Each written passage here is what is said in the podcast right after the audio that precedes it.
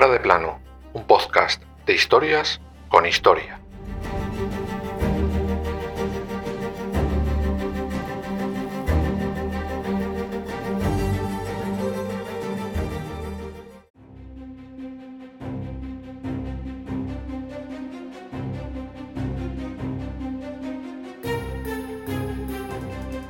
El joven Joseph Melster, de nueve años, iba aquel 4 de julio de 1885 alegremente a la escuela.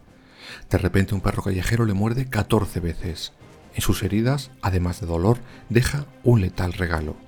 Aunque no había desarrollado los síntomas, si la enfermedad seguía su curso, estaba condenado a morir.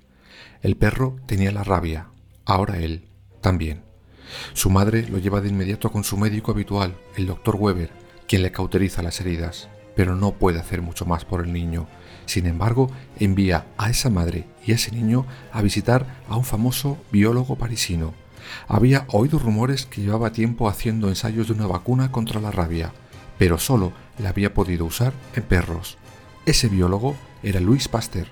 Dos días después, Pasteur se jugará su carrera con ese niño de nueve años.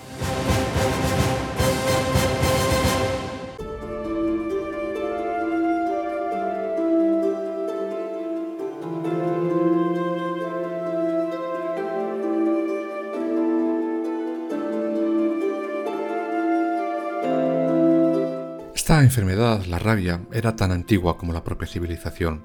En Egipto, Mesopotamia, antigua Grecia, hay multitud de referencias a ella. Algunos por aquel entonces creían que la rabia era ocasionada por unos gusanos que invadían el cerebro desde la lengua. Sin embargo, ya Aristóteles hablaba de los perros como principal vehículo de transmisión. En la época de la historia fuera de plano que nos ocupa hoy, la mortalidad de la rabia era total, el 100% no había cura posible. Si te contagiaban, la muerte era segura, además de dolorosa. Por eso, aquel 4 de julio de 1885, la madre del pequeño Joseph no tenía nada que perder con llevar a su hijo ante Pasteur. Sin embargo, él sí tenía mucho que perder si decidía inyectarle aquel ensayo de vacuna.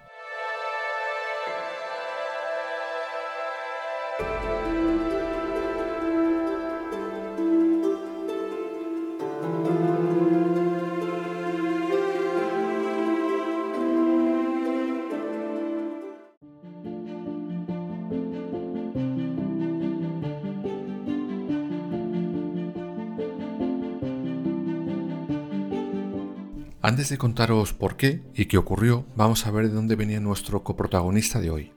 La historia de Luis Pasteur arranca en una pequeña localidad francesa llamada Dole, el 27 de diciembre de 1822. Por poco y por cuestiones de la vida nos quedamos sin uno de los científicos y biólogos que más han hecho por la humanidad, porque sus inquietudes en sus primeros años de vida era el mundo del arte. Su intención era ser profesor de arte. Sin embargo, el azar y sus dotes hacen que en 1847 se doctore en ciencias y ya en 1854 sea nombrado decano de la Facultad de Ciencias de la Universidad de Lille. Los descubrimientos de Pasteur revolucionarían la medicina por muchos motivos, sin embargo, él jamás fue médico, aunque buena parte de su obsesión por las enfermedades le vino por una desgracia personal. De sus cinco hijos, tres murieron de tifus en la infancia. Uno de sus primeros grandes logros y por el que más se le recuerda es su estudio sobre la fermentación del vino y la leche. Pasteur tenía la teoría de que microorganismos eran los responsables de que estas bebidas se deterioraran rápidamente una vez abiertas.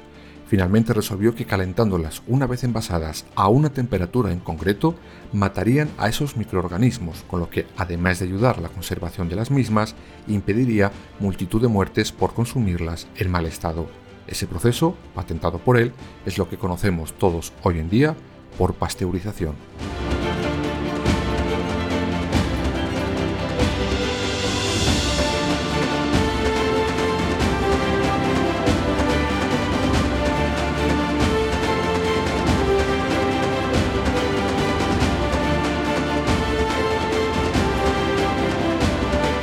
Sin embargo, sus hallazgos y teorías no fueron bien recibidas por sus compañeros.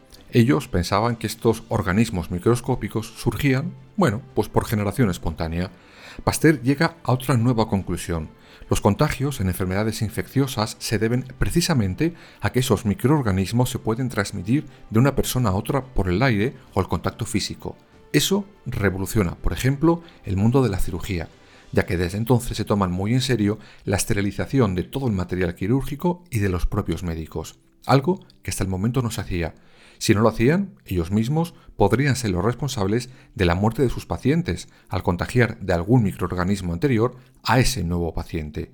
Y claro, algunos médicos se enfadaron con Pasteur ya que sentían que les acusaban de matar indirectamente a sus pacientes. No, en ese momento no, por una sencilla razón. Nadie sabía que aquello se producía de esa manera, eso sí, una vez comprobado, si lo sigues haciendo, entonces sí, eres responsable de esa muerte y no de manera indirecta.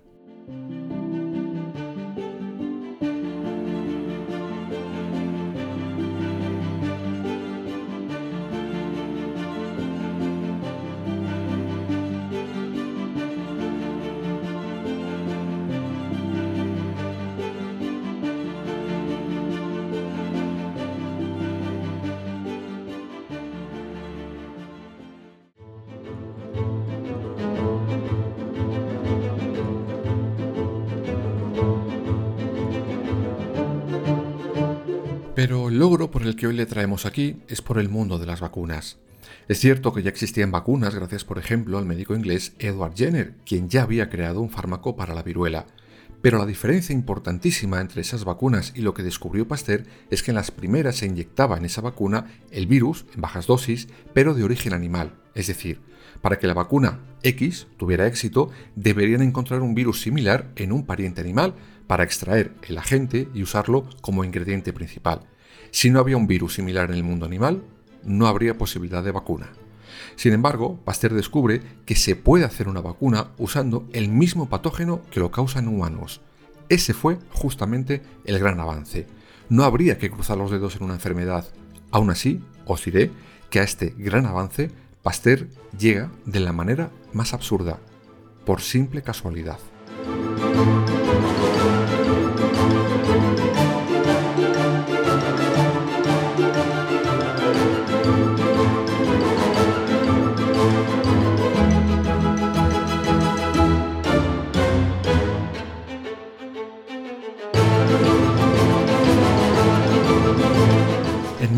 1880, antes de irse de vacaciones, su ayudante Charles Chamberlain dejó olvidado un cultivo de bacterias causantes del cólera aviar.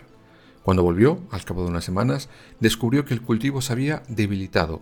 Al inyectarlo en algunos pollos, estos desarrollaron una sintomatología leve y al exponer de nuevo las aves al cólera, no enfermaron.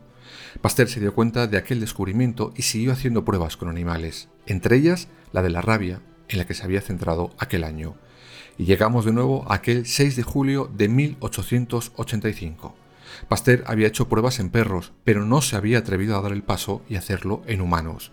Sin embargo, delante de él se encontraba una madre desolada y un joven de 9 años que si no probaba su vacuna en él, moriría de forma lenta, dolorosa e inexorable. Pasteur les pidió que se fueran y volvieran esa misma tarde.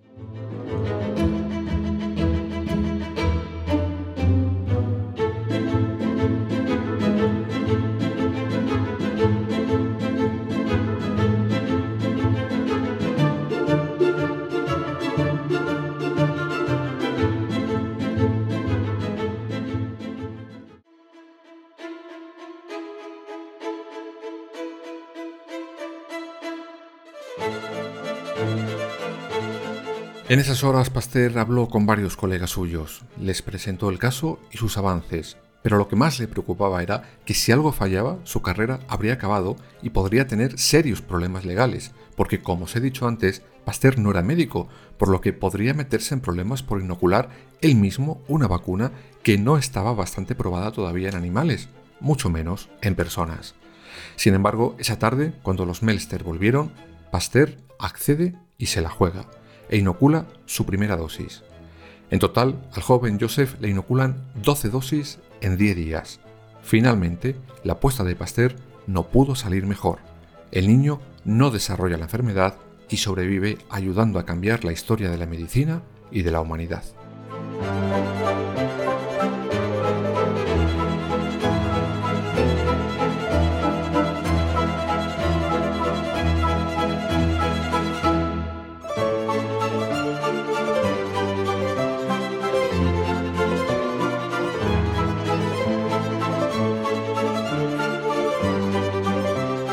Vez que se conoce esta noticia, la sociedad en masa se desespera para que les pongan esa vacuna. Pasteur se encuentra sobrepasado. Entiende que si quería satisfacer toda esa demanda, pero además seguir teniendo tiempo para seguir investigando sobre otras enfermedades y tratamientos, requeriría de ayuda, y mucha. Por esto, Pasteur hace un llamamiento internacional solicitando ayuda y donaciones. Establece un organismo de caridad cuyo fin era continuar la investigación sobre las enfermedades infecciosas. De esa manera, el 14 de noviembre de 1888 nace el más que conocido Instituto Pasteur.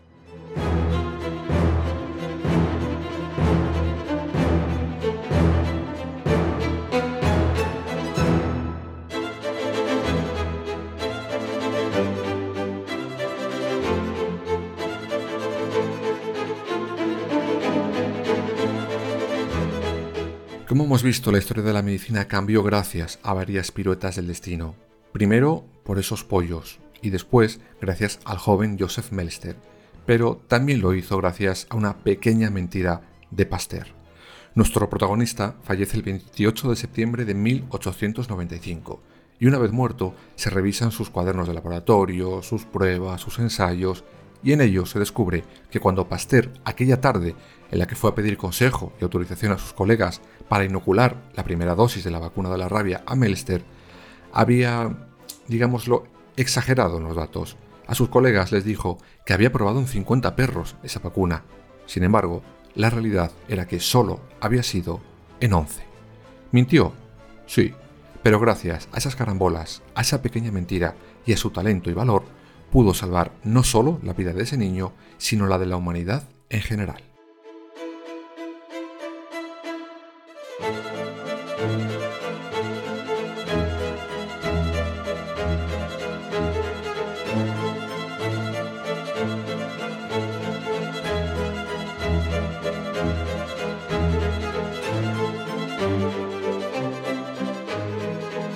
Por cierto, ¿y qué ocurrió finalmente con aquel joven, con nuestro coprotagonista de la historia de hoy? Pues evidentemente no murió aquellos días, sino a los 64 años de edad. Joseph Melster, curiosamente, llegó a trabajar como vigilante en el propio Instituto Pasteur. Sí, al final, toda su vida, desde los nueve años hasta su final, estuvo ligado al biólogo que le salvó la vida. Aunque su muerte fue demasiado trágica. Se suicida el 24 de junio de 1940 y hay tres versiones diferentes sobre el porqué de su final, a cuál más trágica.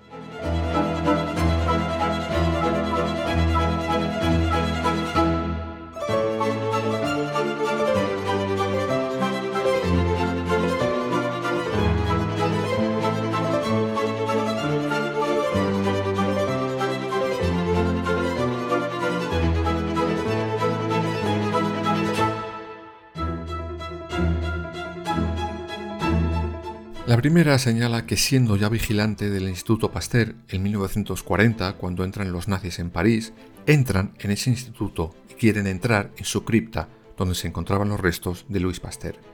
Joseph se supone que trató de impedirlo, pero no pudo. Devastado por aquello, se fue a su apartamento y se quitó la vida. La segunda versión cuenta que Melster se quitó la vida por la tristeza que le supuso que los nazis entraran simplemente en París. No lo soportó y se suicidó la última de las versiones la ofrece una de sus nietas. En ella señalan que Joseph se sintió tan triste por haber enviado a su familia lejos de París, pensando que les había enviado a una muerte segura, creyendo que les ponía salvo, que terminó por quitarse la vida. No supo, en una trágica ironía, que su familia regresa a casa justo el mismo día en el que él se quita la vida.